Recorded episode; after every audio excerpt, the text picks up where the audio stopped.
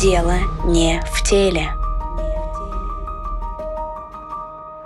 Здравствуйте, это подкаст «Дело не в теле», в котором мы говорим о влиянии эталонов красоты и бодипозитива на здоровье. Меня зовут Эвелина Жембровская, волонтер-медик и ведущая этого подкаста. В сегодняшнем выпуске мы будем обсуждать эйджизм, дискриминацию по возрасту. Почему у нас считается, что девушка красивая только в 20? Кстати, мне уже 21. А мужчина у нас орел до 50 лет включительно, почему-то. Гость нашего подкаста Софья Иноземцева, практикующий психолог, участник медиаресурса «Психоложка», продвигающий научный подход в психологию. Профиль работы Софьи — гендерная психология и проработка психологических травм. А также она за нетоксичную мужественность. Привет, Софья. Привет. Вообще, когда я искала информацию по иджизму, первая ссылка, которая была, ВОЗ, Всемирной организации здравоохранения, и она приводит очень классные цифры про то, что иджизм встречается в каждом втором случае. То есть каждый второй человек этим всем занимается. И это вообще проблема не только, в принципе, дискриминации людей, это проблема именно здравоохранения. То есть куча денег, миллиарды просто тратятся из-за того, что люди занимаются иджизмом, в том числе и врачи, и у нас дискриминация была стариков во время пандемии ковида, и им не оказывалась помощь, потому что ну, он уже свою прожил, лучше дать дорогу молодым. Даже были такие заголовки уже в России, то, что вы не переживайте, ковидом болеют только пожилые. И вот даже тут, даже такие профессионалы, как журналисты с кучей опыта и работающие на высоких должностях, такое говорили. И пожилые, и молодые люди часто оказываются в менее благоприятном положении на работе, и у них малый доступ к специализированной подготовке и образованию из-за того, что к ним относятся более предвзято. И суть в том, то, что часто иджизм проявляется к молодым. Я для того, чтобы найти больше информации про иджизм, решила зайти на ресурсы для людей, которые больше подвержены каким-то там социальным нормам. Например, пикаперские ресурсы. Вбила в интернете возрастная девушка, что делать, и э, представьте, я там нашла эйджизм тоже, но там был другой эйджизм, самое интересное. Восхваляется девушка постарше, то есть там с разницей 10, 15, 20 лет, то, что она знает, чего хочет. У нее такой опыт классный, она много чего умеет. Ну, подумайте, о чем имеется в виду. Она не старается никому нравиться, и, в принципе, от этого очень много плюсов. Есть прямая цитата про то, какие у нас молодые девушки. Вот прям вот буквально цитирую. Между девушками и женщинами огромная пропасть. Это почти синонимы глупости и мудрости мы это запомним. Что выбирать, решать только тебе. Вот такая фраза, типа, если ты выбираешь молодую, ты выбираешь априори глупую, и если ты выбираешь возрастную, то она априори мудрая то, что это индивидуальность, и человек может быть умным, молодым, а в зрелом стать глупым, это вообще не бывает такого. Дальше уже цитата продолжается. По молодости очень многие девчонки ведут себя так, как настоящие стервы. Будто бы их цель существования заключается в том, что портить жизнь мужикам. Вот, да. На самом деле существует такая ложа, которая собирается молоденький и портит жизнь мужчинам. Ну, ты моя ровесница, ты, наверное, согласишься, да? Ну, вот э, такое я первый раз слышу. А, что ну, прям и, портит жизнь продолжилось. Хотя вот когда я общалась с мужчинами, которые там меня старше были, там, я хожу на спортивную мафию, там очень контингент такой взрослый, там, начиная от 25 лет, если там не 30, там обычно 30-40. И меня там подвозят. Я вот заметила такую манипуляцию, то, что меня подвозят, и я его спрашиваю, а как с ровесницами моими? Говорит, да они вообще это ужас. А ты вот умная, а, вот я такая про себя думаю, ты сейчас думаешь, что я это схаваю. Еще есть одна цитата с пикаперского сайта. Очень часто мужчина, который познал духовную и интимную близость со взрослой дамой, становится успешным в карьере и в жизни в целом. Я не знаю, может, я сильно притираюсь, но у меня такое ощущение, что опять женщина несет ответственность за мужчину. Ой, да, это вообще такие фразе. идеи. Да, то, что обязательно это так, даже если она не вписывается в вот эти а, традиционные ценности, то, что она должна быть младше, но все равно как бы хоть какие-то в этом плюсы она должна выполнять свою роль того, что она там поддерживает мужчину и прочее. И э, вообще есть возраст возрастная психология, насколько я знаю, и насколько вот эти все фразы вот такие с пафосом про то, что вот ну, взрослая, это поумнее будет, они связаны с тем, то, что вот объясняет возрастная психология и гендерная. Вот здесь, мне кажется, больше даже про гендерную. Потому что, да, по мере развития человека он решает определенные задачи каждого возраста. Но то, что тебе 30, это не означает, что ты решил задачи прошлых периодов возрастных. Uh-huh. То есть ты там можешь решать задачи подростковые. У тебя в голове реально может быть вот эта вот бесшабашность, э, ну, в общем, подростковость. Я думаю, что здесь больше про гендерность, потому что ну, вот в обществе как будто установили, какой должен быть мужчина, какой должна быть женщина, и, соответственно, мы это проигрываем. Потому что я лично тоже сталкивалась с тем, что вот сколько общалась с мужчинами постарше, около 30, они так относятся, как будто ты немножко тупая. И как-то можно что-то наплести, какую-то лапшу навешать, и я этого не заметила замечу.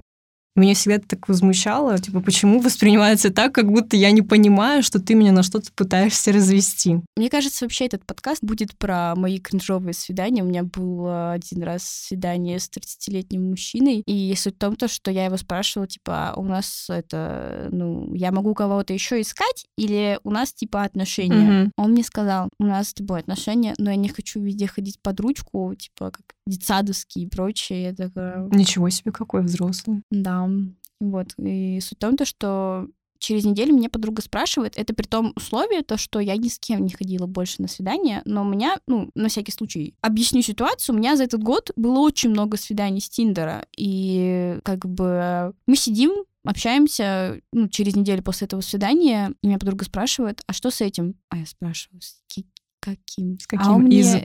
Да даже не с каким из. Я реально забыла, с кем я вот встречалась неделю назад, потому что мне перестал писать, а их реально уже настолько много, у меня очень много было задач по учебе, я просто реально, ну, он не пишет все, он уже типа, он не в бане, но просто я уже забыла, потому что, ну, если неделю человек не пишет, то все, я забыла, и она давай как ржать, мне просто подруга э, говорит икона. И потом он мне через две недели после вот разговора с подругой и через три недели после свидания пишет «Привет, как дела?» Я пишу ему привет, нормально. И он такой, пон, удаляет диалог у обоих в Телеграме. И я такая, вот это возраст великодушный и очень умный. И как бы у меня такое ощущение, то, что реально человек рассчитывал то, что он мне скажет, что да, у нас с тобой отношения. Если он мне напишет через три недели, то все, я вся для тебя. Я думаю о том, как мы родим пятерых детей, как мы их назовем. Но все равно же есть какая-то возрастная психология, и у нас есть какие-то временные промежутки, которые там чему-то соответствуют, соответствуют и какие они бывают? И как понять, в каком ты находишься? Да, есть, ну вот пойдем от подросткового возраста, 13, может быть, до 18. Угу. 18 до 25, до, до 23 — это юность, угу. период юности. Около 30-35 там у тебя кризис смысла жизни, когда ты оборачиваешься и вообще пытаешься осознать, понять, к чему ты пришел, а то ли вообще это хотела, это то, к чему ты стремилась или стремился. Какое-то переосмысление происходит, и в этот период люди могут менять профессию, могут там расходиться, разводиться, ну, то есть происходит такое вот переосмысление поколения, а дальше это 40, 45. Тут уже кризис середины жизни. То есть ты что-то поменяла в 30, а теперь как? В 40 лет еще у тебя такие задачи, как в основном синдром опустевшего гнезда, когда твои дети улетают, и ты остаешься один, либо со своим партнером. И пары, которые, например, всю жизнь, их жизнь была сконцентрирована на детях. Или брак ради детей. Или брак такое. ради детей. Они остаются вдвоем, и может быть такое, что они, а зачем, а что, что теперь делать?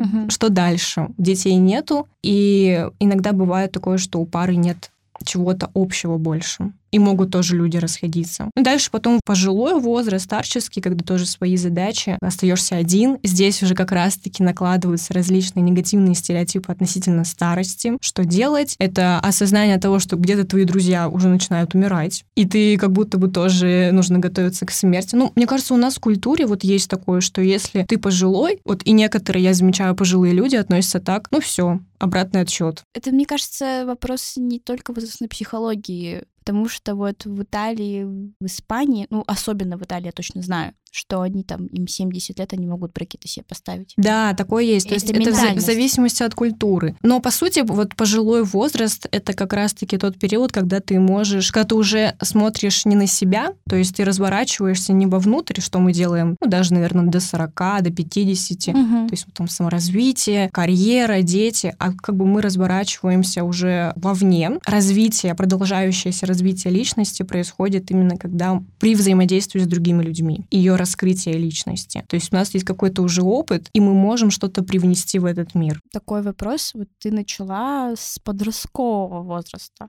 по идее. А если такое, то что, допустим, ну, понятно то, что все травмы из детства, но... Но не все. Я знаю то, что вот если ты застреваешь в каком-то периоде, mm-hmm. значит, скорее всего, там какая-то травма. Но а бывает ли такое то, что человек проигрывает детство? Или это уже прям с личностью настолько срослось, что это изменить очень тяжело? Что ты имеешь в виду проигрывает детство? Ну, у нас типа провалив... возрастная группа, когда там до 13, сказала ты лет, по-моему, с 13 начала отсчитывать. Ну, да, подростковый период. И вот, допустим, он его не пережил. Угу. Допустим, что-то там такое началось. И это перекладывается на его личность, вот это там, допустим, что-то вот э, происходящее, вот этот этап жизни. То есть, например, если недостаточно было там внимания в детстве, как бы вот человек, допустим, ему мало уделяли внимания родители, это сказалось на его личности, он может это как-то проигрывать и транслировать, или это уже другое? Это в любом случае отражается угу. на человеке, ну, на его личности, потому что здесь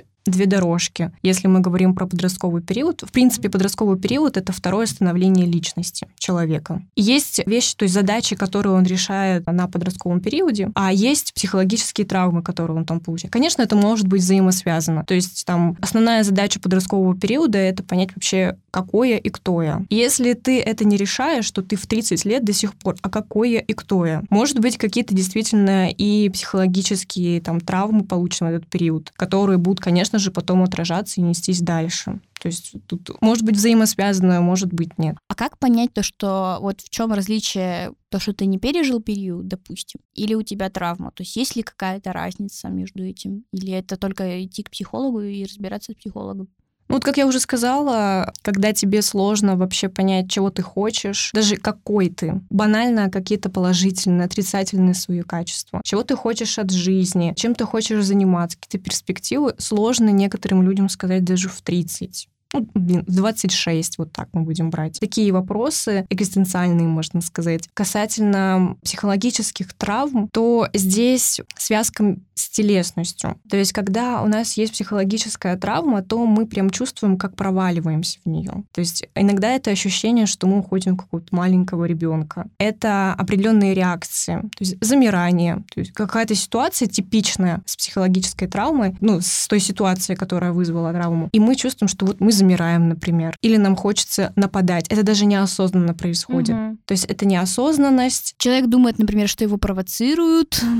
Да, то есть, когда мы в обычных ситуациях, мы хотя бы можем проконтролировать, что мы сейчас делаем. В психологических травм мы вот проваливаемся в это состояние, которое было когда ну, зафиксировано, и мы, соответственно, проигрываем. То есть это даже можно не осознавать, что у нас вот здесь психологическая травма. А вообще, есть ли, допустим, классификация какая-то иджизма и разделение там, ну, вот, психологических сообществ? Или он просто есть, есть такая проблема, и людей дискриминируют по вообще разным аспектам возраста. Тут скорее две тенденции. Изначально эйджизм был как э, дискриминация пожилого и старческого поколения. Потом вторая тенденция — это, в принципе, дискриминация по возрасту. Ну, то есть неважно, какого ты возраста, ты там ведешь себя как ребенок, или ты уже... Дав- давно пора бы повзрослеть вот с этой области. То есть это как бы просто две тенденции есть. Мне кажется, то, что тут еще люди не всегда осознают то, что если, допустим, человек себя как-то ведет определенно, либо он так выбирает,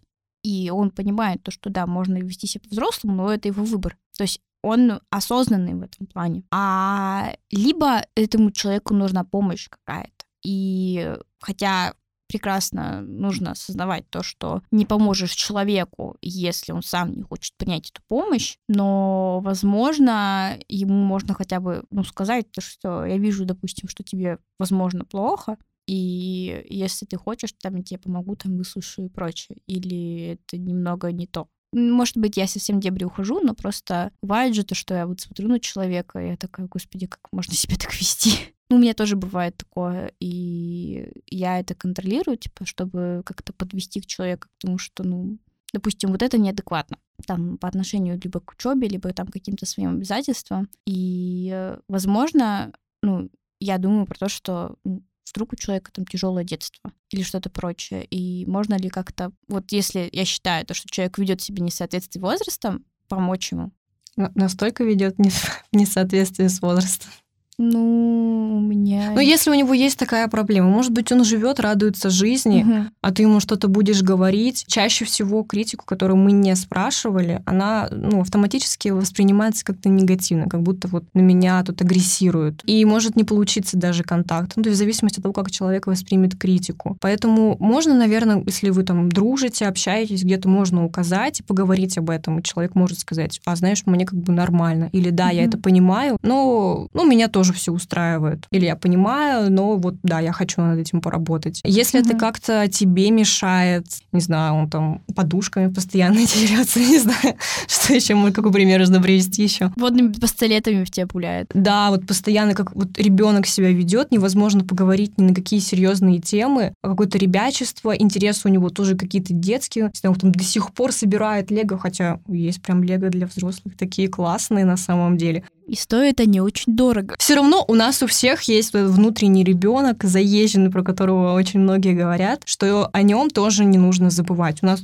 в целом есть потребность в игре и в развлечениях. Поэтому здесь я думаю про баланс. Если уж прям совсем перетягивается, ну, конечно, можно там указать на это человеку или как-то поговорить с ним. Но если вы там с ним общаетесь, а если просто с улицы, ну, не знаю, как он может воспринять, да и зачем. А как понять отличие нормального внутреннего ребенка от такого? Не Которые очень... преобладают все время? Даже не преобладают, а когда, допустим, это люди себе оправдывают, то, что да, это мой внутренний ребенок чем-то больше похоже на инфантильность. Я думаю, что здесь важны взаимопереходы. То есть у нас же не только внутренний ребенок, у нас еще есть родитель внутренний и взрослый. И суть в том, что не нужно там подавлять родителя, не нужно подавлять ребенка, а важно то, как ты их условно переключаешь. Угу. То есть есть ситуации, где нужно включить родителя, ну, к самому себе, к другим людям. Есть ситуации, где нужно там подключить взрослого. А есть ситуации, где вот именно внутренний этот ребенок, он сейчас важен. Если ты пошла на каруселях качаться, ну, как бы взрослый или там родитель тебе скажет, чем ты это делаешь, какую-то фигню страдаешь. Вот, а внутренний ребенок как раз-таки будет к месту. То есть тут важно понимать, в каких ситуациях кто сейчас более актуален.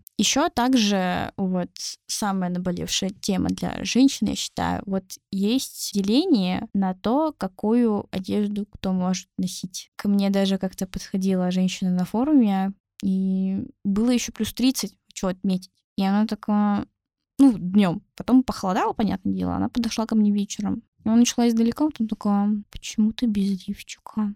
И э, она пыталась мне намекнуть то, что я могу провоцировать и прочее. Я ей сказала, слушайте, насилуют как бы и детей, угу. и пожилых, и инвалидов. Так что не надо мне тут это говорить. Проблема точно не в том, как человек выглядит. Но и она как бы все равно пыталась ехать на том, то, что мы подсознательно всем даем понять, что мы сексуально активные самки, цитирую.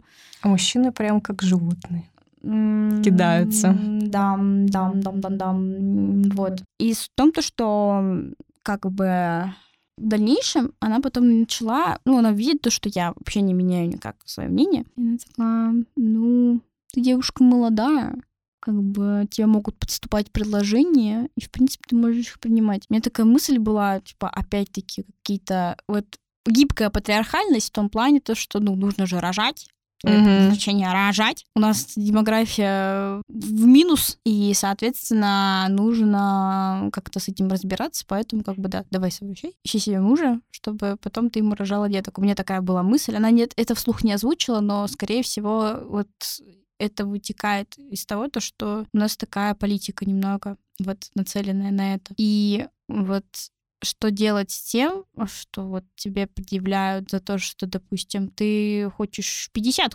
ходить без лифчика, потому что на самом деле это удобно. Тебе угу. не жарко. Вот самая большая проблема большой груди, что она потеет. Этого никто не понимает. Тебе предъявляют за то, что ну, уже не то. Здесь очень сильно влияет действительно культура, политика, экономика, то есть такие несколько факторов, которые определяют, э, во что должна одеваться женщина, как она должна себя вести, как выглядеть, с кем быть, с кем спать. И то же самое относится к мужчинам. И действительно сейчас такая есть тенденция изменений, особенно в сторону женщин. То есть женщины более склонны к изменениям и более открыты к ним. И даже если, да, хочется надеть 50 какую-то кофточку без лифчика, и кто-то начинает говорить, ну, во-первых, кто начинает? Кто этот человек, то есть насколько тебе важно вообще его мнение. То есть если, да, конечно, может там задевать, когда это говорят твои близкие люди, семья или там, не знаю, подруги, а когда это говорит вообще человек с улицы, ну вот он, да, привык, что в 50 лет женщины не носят кофту без лифчика. Да даже сейчас можно сказать, что это только молодые этим занимаются.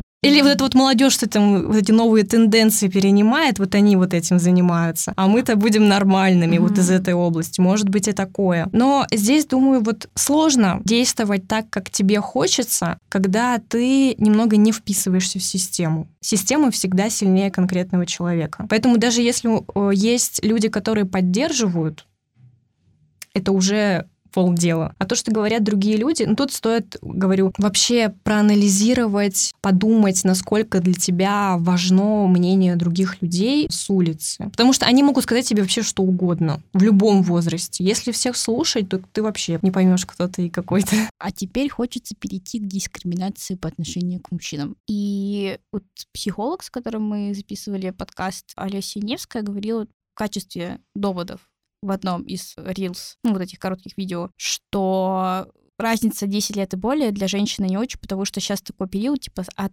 20 до 30, когда человек активно меняется, он много что пробует, и ты будешь постоянно меняться, и непонятно, что из этого будет. И плюс еще вдобавок 30, ну, ты уже знаешь, что хочешь. Я вот также думаю про своих ровесников, хотя мне самой-то, господи, сколько лет. И меня внешне они больше привлекают, там где-нибудь 27, там 30, даже, может, старше. Я прекрасно понимаю, в один, ну, осознала в тот момент, что меня саму рожали просто в 30, и я почти самая младшая среди mm-hmm. своих родственников, ну, вот этих детей, и они тоже уже были в возрасте. И то есть для меня подсознательно мужчина — это тот, ну, который старше. Но я еще раз повторюсь, опыт у меня большой свиданий, и как только я вот там начала активно ходить прошлым летом на свидания, это вот только поначалу ко мне подошел познакомиться мужчина, и видно то, что ну, возраст такой, типа, я спросила на всякий случай, сколько лет, он говорит, 30, ну, потому что вдруг ему 37. Это уже совсем как бы, ну... И я такая, ну ладно. Потом, в дальнейшем, я это свидание рассказывала в каком-то 10-минутном голосовом в Телеграме подругам. Это был трэш.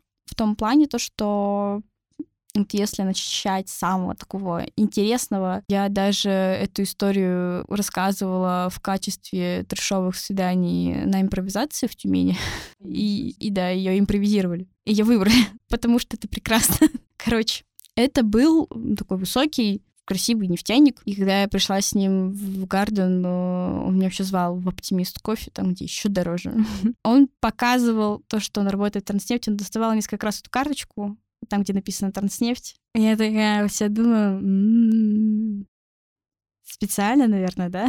Статус, статус. Да. И хотя потом в дальнейшем со своей родной сестрой обсуждала, она училась тоже на нефтяной промышленности, и она мне сказала то, что он вообще может работать каким-нибудь оператором там за 40 тысяч. Ну, то есть обычная работа, которая вообще-то можно отучиться на среднем специальном. И ну и вот, пришли мы, получается, пообщались. Кульминацией свидания, когда я уже поняла то, что не буду с ним встречаться, стало то, что мы обсуждали бизнес, я ему сказала то, что я не очень хочу становиться ИП. Это было после разговоров о том, то, что он говорит, да в медицине вообще ничего заработать нельзя он, ну, я говорю то, что я вообще предпринимательством не очень хочу заниматься, не очень хочу быть руководителем. Такой тяжело вздохнул. Я говорю, а ты что, меня будешь за это осуждать? Он говорит, да нет, просто я вот сам когда-то хотел свой бизнес сделать. Этот человек потом был, ну, он, ну, как-то возмущался, потому что это...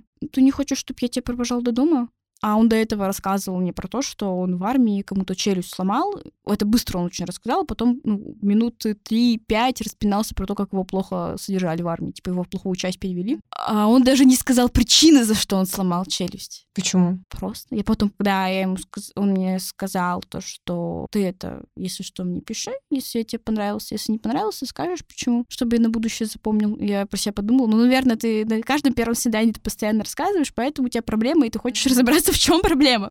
Ну, я ему говорю, слушай, ты разбил кому-то челюсть и даже не сказал, за что при этом очень много распинался про то, что вот тебя не поняли и тебя плохо содержали. И он мне только тогда под конец сказал, он мне объясняет, а я понимаю, как бы я же психологией немного увлекаюсь, я понимаю то, что мне телом начинает угрожать. Он выше был меня, то есть он начинает надо мной нагибаться, нарушать mm-hmm. дистанцию, подходить ко мне и типа руками махать. То есть все равно это подсознательно, как бы вот я вот на себе чувствую то, что мне страшно уже. Он меня выше, он меня сильнее, я понимаю то, что головой это я понимаю то, что я в, в людном месте, но все равно это страшно. И суть в том, то, что вот так вот закончилось у меня свидание с мужчиной, который, по идее, должен быть умнее меня, казалось бы. Так вот, и суть-то в том, то, что я вот спустя кучу вот таких свиданий реально поняла то, что как бы вот серьезно вот этот возраст ничего не даст. И при этом к мужчинам тоже много требований, на самом деле, в патриархальном обществе. У тебя как раз профиль не токсичная mm-hmm. мужественность. Какая у них дискриминация? Вот, потому что мы даже кардиологом обсуждали то, что огромный пик заболеваемости мужчин 30 лет, потому что они очень много зарабатывают для семьи. Ну, женщина у нас вообще якобы работать не может. Из-за этого, из-за того, что они там тянут на себе всю семью, выплачивают ипотеку, зарабатывают на машину, и это все в бурно меняющемся мире, в котором все меняется почти, не знаю, там, каждую долю секунды, какие требования тут и как мужчинам помочь отстоять свое право на э, жизнь без сердечно-сосудистых заболеваний, ну и того, чтобы жить, как они хотят. Здесь, я думаю, так же, как и у женщин, можно пойти по разным направлениям. Это работа, семья, женщин, конечно, власть. Ну вот пойдемся по этим направлениям. Про работу действительно, да, что мужчина, он добытчик, он забивает мамонта, и он должен строить карьеру. А дети, быт — это дело женщины. Соответственно, мужчины меньше проводят времени с детьми. Даже есть исследования, которые говорят о том, что отцовство — это не про воспитание. Это вот, ну, просто родился, и вроде как я есть, ну, у него же есть там курточка поесть, одет, обут, и все окей. Как бы вроде как отец же. Ребенку нужен отец, именно включенный отец которые знают, на что у ребенка аллергия и чем он болел месяц назад. Ну, то есть некоторые отцы не знают, на что у его ребенка аллергия. Вот до такого. Они занимаются карьерой, строят ее, и действительно на них больше ответственности, потому что мало того, что ты на работе несешь ответственность, а нужно же еще занимать нормальную должность, кому-нибудь руководить или вообще свой бизнес открыть. У меня ровесник сказал то, что то нужно идти в магистратуру, иначе ты будешь недоинженером. Я говорю, а в смысле тяжело найти работу? Он говорит, нет, я уже работаю на хорошей должности, в хорошей специальности, в хорошей фирме. Я говорю, а в чем проблема тогда? Он говорит, ну, руководящую должность не получишь. Для него недоинженер уже человек, который не руководитель. Да, вот потому что есть такое, что мужчина, он должен хорошо зарабатывать. Где ты можешь хорошо зарабатывать? На хорошей должности. Несешь ответственность за свою работу, за свою семью, то есть ты же должен их обеспечивать. Если у тебя там четверо детей, плюс еще жена, нужно всех обуть, одеть, накормить. Это тоже. То есть это э, сюда же подключается власть. То есть такое, нужно иметь власть потому что, ну, в целом руководящие должности высокие — это наличие власти, а там, где много власти, так, там и много ответственности. То есть такие взаимосвязанные вещи. И ты мужик, если ты имеешь власть. Если у тебя нет власти, ну, какой-то ты недомужик. Ну, знаешь, там картины рисуешь, ну, какая-то не мужская профессия. И, ну, кто-то, может быть, переживает по этому поводу, что там есть какие-то осуждения со стороны, что у тебя не мужская профессия, а творческая. Хотя, ну, по сути, творчеством, ну, наверное, женщины должны заниматься. Лебедева, а мужчина...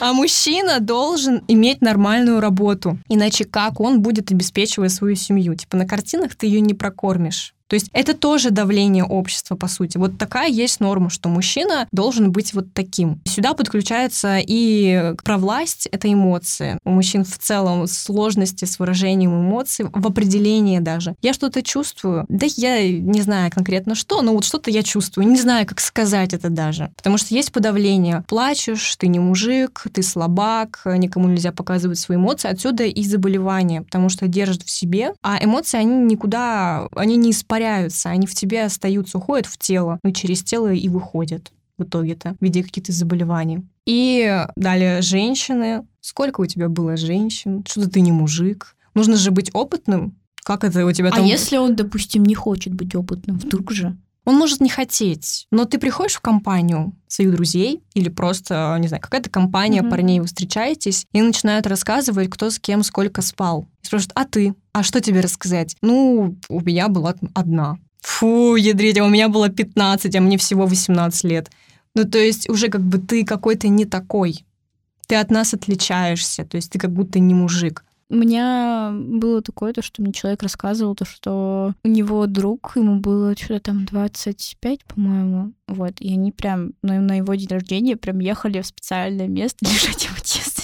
Да, потому что это очень, э, это действительно очень важно для мужчины, потому что ну вот в обществе ты мужик, да, если... Мне кажется, вообще, ну это для всех важно вот сексуальная ну, жизнь, женщина важна. менее, женщина должна менее, потому что она на что ориентирована? Она ориентирована на семью. Как ты будешь там спать со всеми, если у тебя муж и трое детей? А если Ой, у тебя еще там было много партнеров, ну как-то некоторых мужчин тоже они как-то так скептически относятся. Я там хочу быть, не знаю, третьим или вообще первым. У некоторых вообще, мне кажется, какой-то вот прикол на то, что я хочу быть первым. И, и, и, а, ну и что, что? Ну и что, что мне уже 30?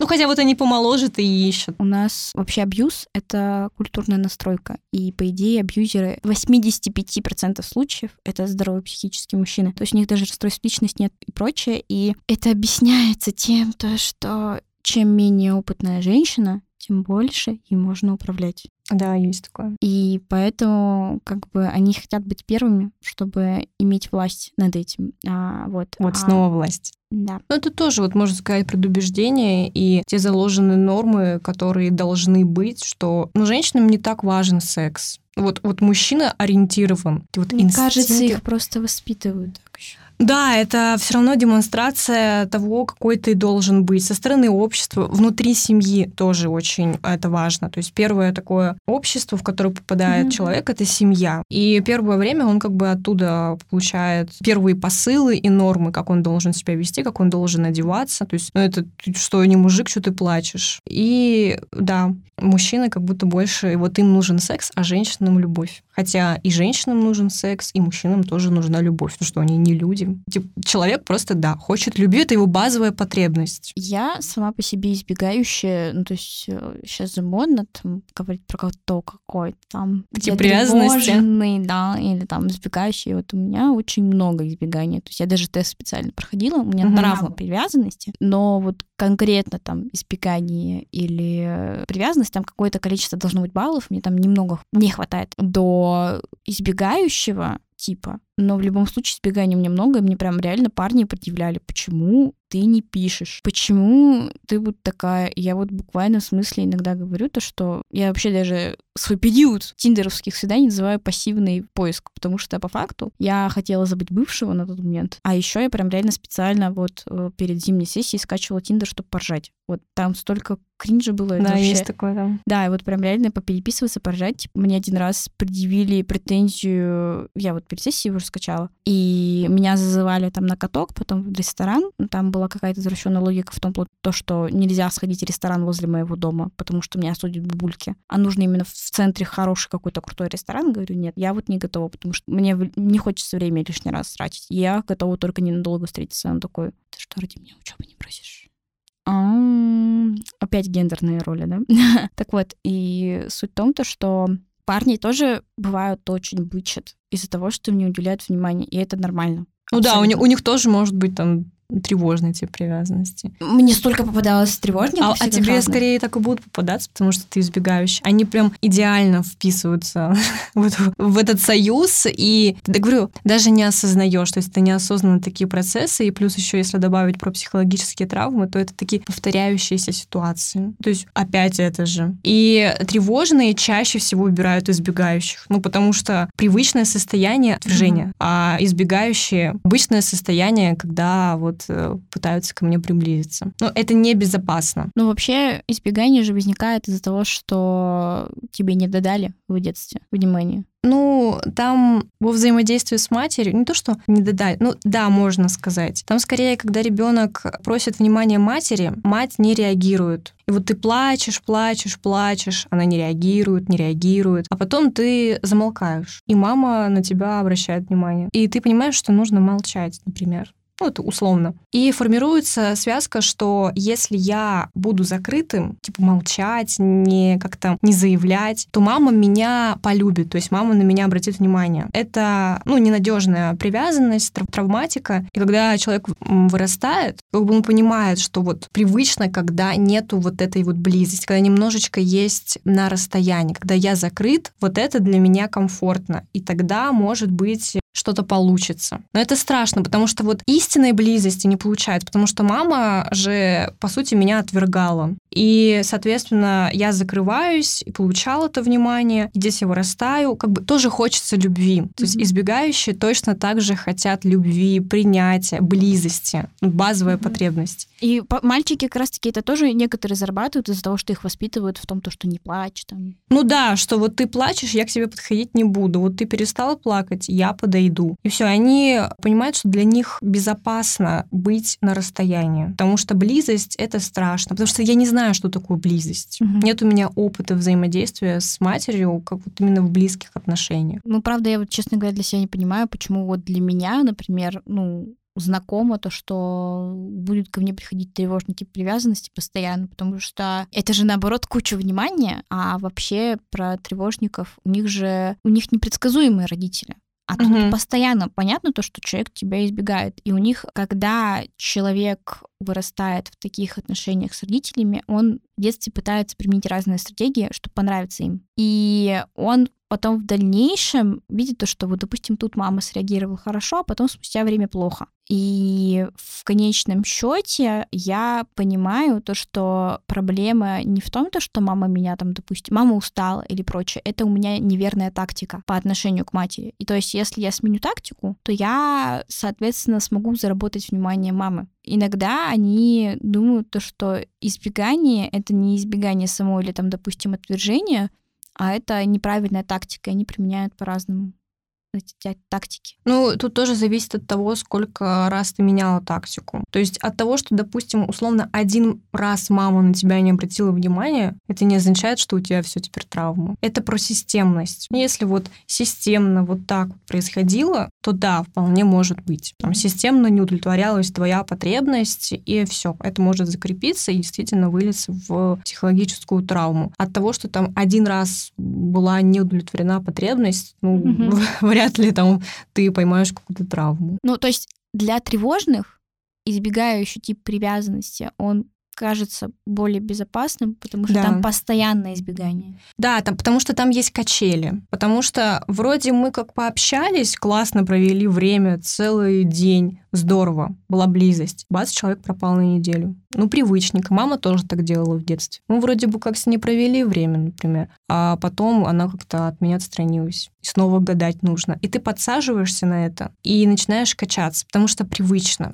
Это как ставки азартные игры в том плане, то, что не, люди, которые лудоманы, которые именно на ставках зарабатывают, они считают, то, что не могут контролировать эту ситуацию, и они подсаживаются на эту неопределенность. Да, и здесь ты подсаживаешься на вот эти качели, на которых избегающий тебя катает, потому что это привычное состояние. Я знаю, что делать. А вот с надежными я не знаю, что делать. Они какие-то последовательные, спокойные, с ними можно пойти на контакт, а если это необходимо, то есть на, откро... на открытость и на откровенность. И бывает такое, что там начинаешь взаимоотношения с надежным и как-то скучно. Ну, как бы и избегающие тоже могут это чувствовать, что есть какая-то скука. Ну, конечно, можно поменять тип привязанности, почему-то научиться у надежного, нужных, ну, угу. такая более долгая работа. Спасибо, Софья, что пришла. Да, спасибо, что пригласила меня. В сегодняшнем подкасте мы узнали то, что есть дискриминация по возрастным признакам, но чаще всего эта дискриминация пересекается с гендерной. Что они должны в определенном возрасте делать, какая их социальная функция, и если они не соответствуют этой социальной функции, то система будет их осуждать за это. Разница в воспитании детей может э, формировать не совсем здоровый тип привязанности. Например, избегание у мальчиков. Спасибо большое за внимание. Ждем вас в следующем выпуске. Дело не в теле.